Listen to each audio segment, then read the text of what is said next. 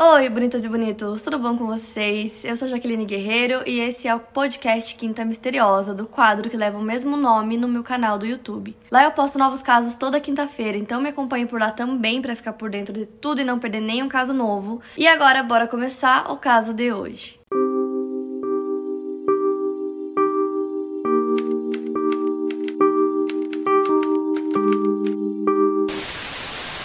Então, o caso que eu escolhi para o vídeo de hoje é sobre as irmãs Grimes. E o caso envolve duas irmãs, a Barbara Jean Grimes, que nasceu no dia 5 de maio de 1941, e a Patricia Kathleen Grimes, que nasceu no dia 31 de dezembro de 1943. Elas eram filhas de Joseph e Loretta Grimes, que ao todo tinham sete filhos. Eles moravam todos em Chicago, Illinois. Então, na época que aconteceu esse caso, a Bárbara tinha 15 anos e a Patrícia tinha 12. E ao todo eles eram sete irmãos, como eu disse, mas as duas é, se davam muito bem, então elas faziam tudo juntas, estavam sempre juntas. E eles diziam que as duas eram inseparáveis, elas estudavam na escola St. Maurice e elas chamavam muita atenção na escola por serem bem bonitas. Então, no dia 28 de dezembro de 1956, as irmãs decidiram decidiram ir ao cinema para assistir um filme, o Love Me Tender, que era um filme do Elvis Presley. Elas eram muito, muito fãs do Elvis, assim, fanáticas por ele, então elas foram assistir o filme. Na verdade, aquela era a décima vez que elas estavam indo para assistir o mesmo filme. Então, as duas saíram de casa às sete e meia da noite, naquele dia, e foram juntas ao cinema.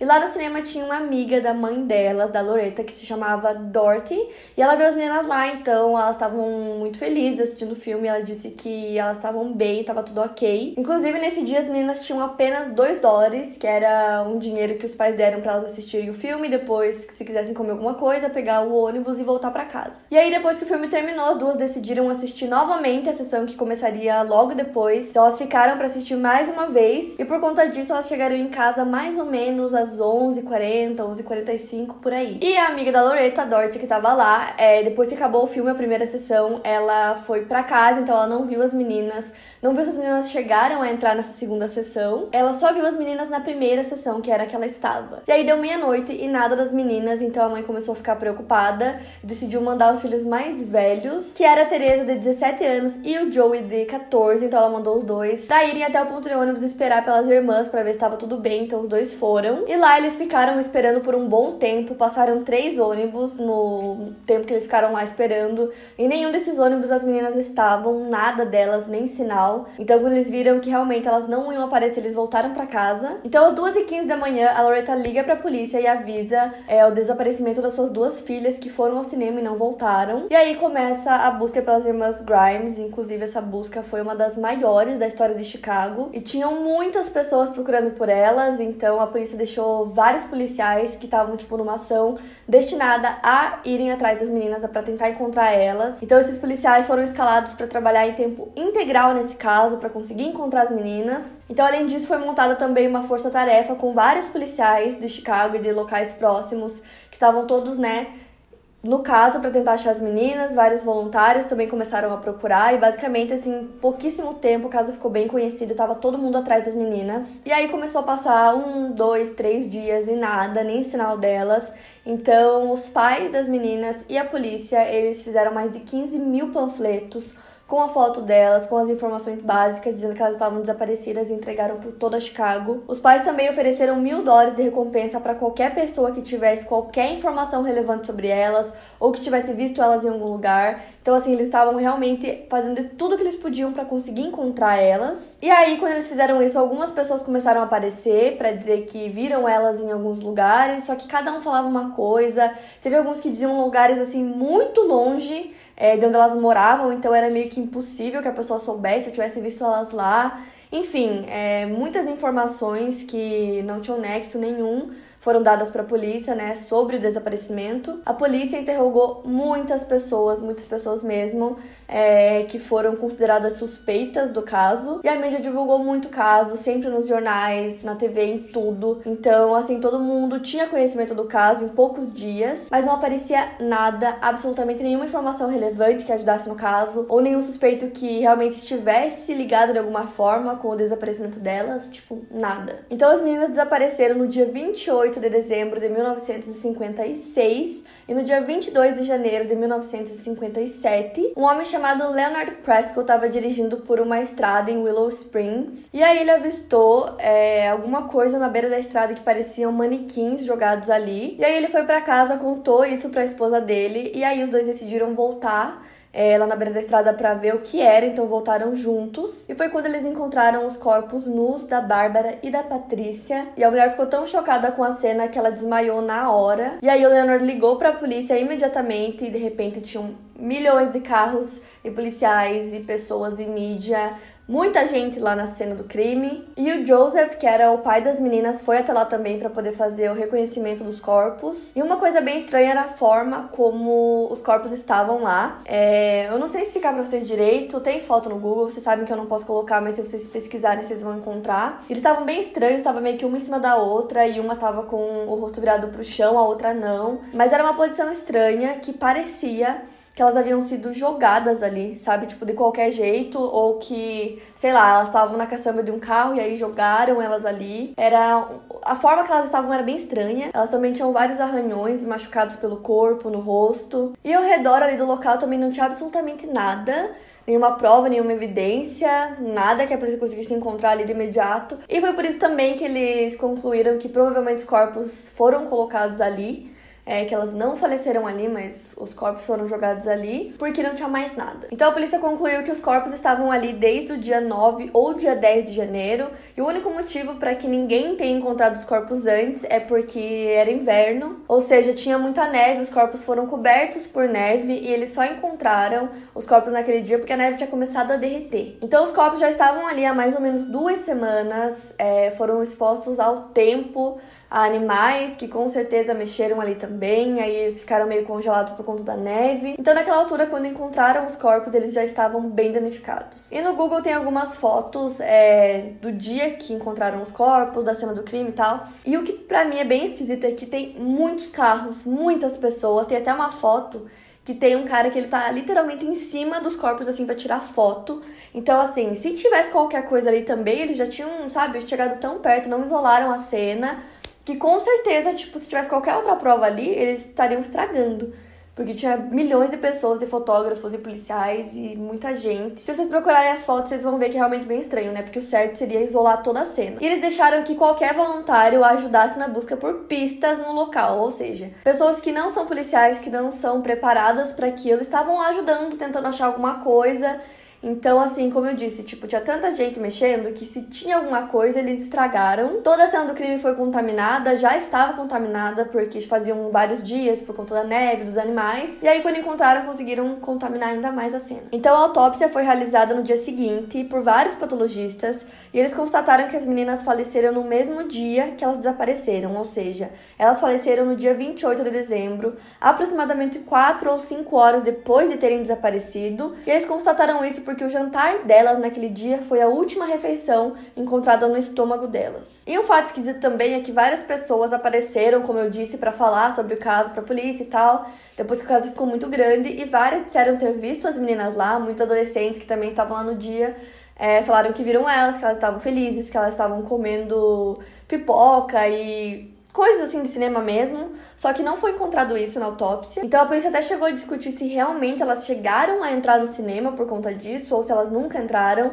Mas a amiga é, da Loretta, né, da mãe, a Dort, viu as meninas lá. Então não sabe se elas realmente fizeram isso que os adolescentes falaram, que viram, comprando comidas lá no cinema e tal ou se realmente elas só entraram na primeira sessão e depois disso foram sequestradas, é, ou enfim, né, desapareceram. E o que eles constataram também na autópsia foi que, apesar de elas terem vários cortes e alguns hematomas pelo corpo, nenhum deles foi considerado fatal. E elas também não tinham vestígios de drogas, álcool ou veneno. Então, com tudo isso, a polícia acreditou que a causa foi realmente homicídio. Então, a partir daquele momento, a investigação era para encontrar quem foi o assassino e por que, o que aconteceu naquele dia para tentar entender o que houve. E como o caso estava muito grande, tinham várias pessoas envolvidas, os próprios investigadores começaram a dar algumas suposições ou teorias do que poderia ter acontecido no dia. Então, uma possibilidade que eles deram pro caso, que eles disseram que era muito provável, era que as duas tinham fugido depois da primeira sessão de cinema porque elas queriam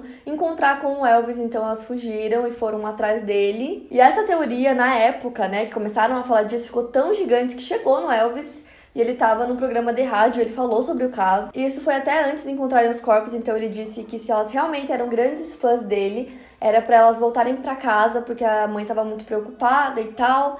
Então, assim, o caso realmente estava gigantesco. Então, a polícia começou a reforçar ainda mais essa possibilidade depois que eles encontraram os corpos, mas a mãe disse que era impossível que elas fizessem isso porque elas eram apegadas a várias coisas, vários objetos e itens que elas tinham, e elas deixaram tudo em casa, absolutamente tudo. Elas só saíram com dinheiro para ir ao cinema, elas tinham dois dólares. Então, para duas meninas fugirem atrás, né, de um cantor, elas tinham que ir com mais coisas. Então a mãe disse que ela tem certeza que não foi isso. Outra possibilidade é que elas tenham fugido com namorados e aí no caso ninguém obrigou, né? Elas foram voluntariamente. Porém, se elas tivessem feito isso, provavelmente elas teriam ligado para os pais, pelo menos alguns dias depois, para dizer que elas estavam bem o que nunca aconteceu. E aí, agora eu vou contar pra vocês algumas coisas que surgiram na investigação, coisas que pessoas falaram, é, coisas que testemunhas falaram. Como eu disse, naquele dia tinham vários adolescentes lá no cinema para assistir o mesmo filme e vários deles disseram ter visto as irmãs. Então, uma testemunha disse que viu as meninas depois do cinema conversando com um jovem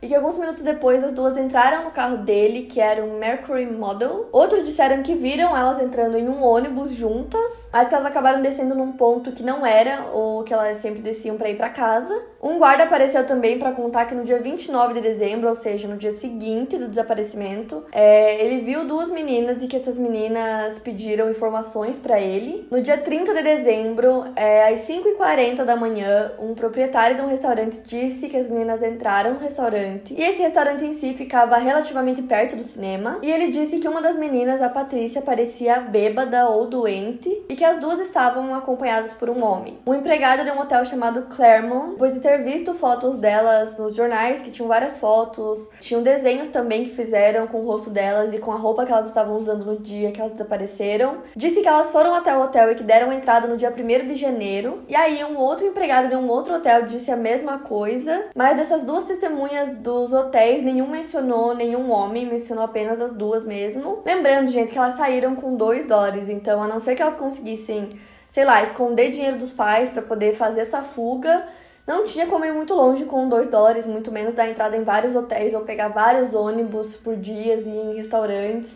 É, na época tudo era muito mais barato, obviamente, mas com 2 dólares não tinha como fazer tudo isso. E aí, de todas essas coisas que foram falando, muitas delas as pessoas não acreditam e acham que as pessoas acabaram vendo alguém que parecia ou irmãs e aí acharam que eram elas, mas na verdade não eram. Uma coisa que aconteceu e que chamou muito minha atenção: teve um dia que ligaram na casa de uma amiga da Patrícia que estudava com ela, né, nesses dias que elas já estavam desaparecidas. Então a mãe dela atendeu o telefone, já era de madrugada e ninguém falou nada, então ela desligou e aí ligaram novamente. E dessa vez ela ouviu a voz de uma menina que parecia muito assustada.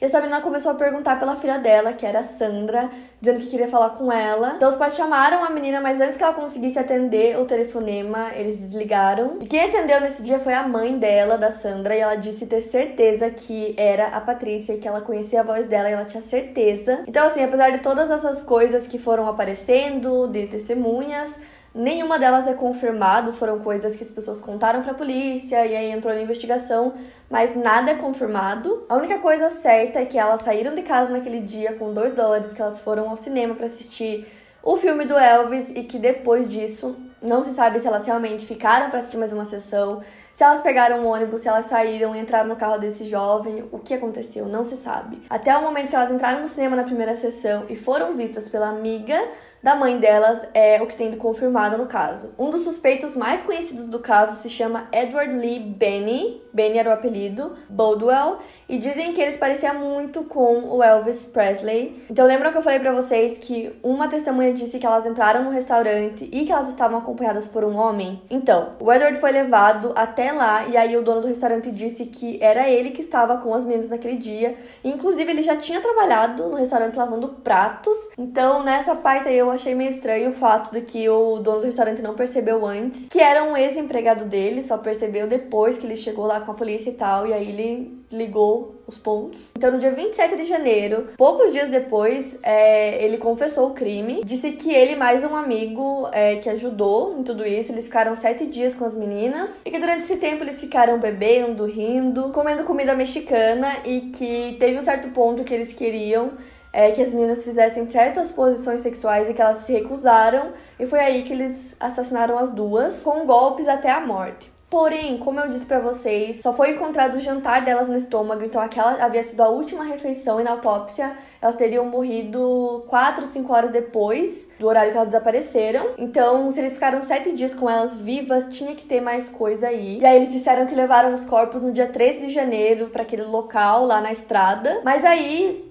né, não, não faz muito sentido com o que foi encontrado, com a autópsia, e a mãe das meninas também Disse que ela tinha certeza que era impossível que isso tivesse acontecido, porque as meninas não fariam isso. Disse também que as meninas nunca tinham ido nesse restaurante, que eles disseram que elas foram, que elas nem conheciam esse restaurante. Inclusive a Loretta, né, a mãe das meninas, ficou muito chateada com essa história. Ela disse que era tudo inventado e que esse homem estava tentando ferir a honra das filhas dela, que eram meninas muito educadas, que elas não bebiam, não faziam nada de errado, então tudo aquilo era mentira. Então o xerife que estava cuidando do caso acabou pressionando muito o Edward por conta disso e ele acabou confessando que era tudo mentira. E também no fim das contas eles não tinham evidências suficientes que pudessem comprovar que ele foi o autor do crime, só o fato que ele tinha confessado. E nada do que ele disse estava no estômago das meninas. Na autópsia não concluíram que a causa da morte foi golpes, igual ele falou. Então, resumindo, nada do que ele disse era verdade. E aí o Edward acabou se retratando. Ele disse que ele foi coagido a mentir pelo departamento do xerife do condado. Então, por conta de tudo isso, no fim das contas, ele foi inocentado de qualquer envolvimento no caso. E aí, depois disso, eles seguiram com a investigação, que no fim das contas não deu em nada. Não encontraram mais ninguém que pudesse ser é, o assassino ou que estivesse envolvido. E aí acabaram aparecendo outros suspeitos.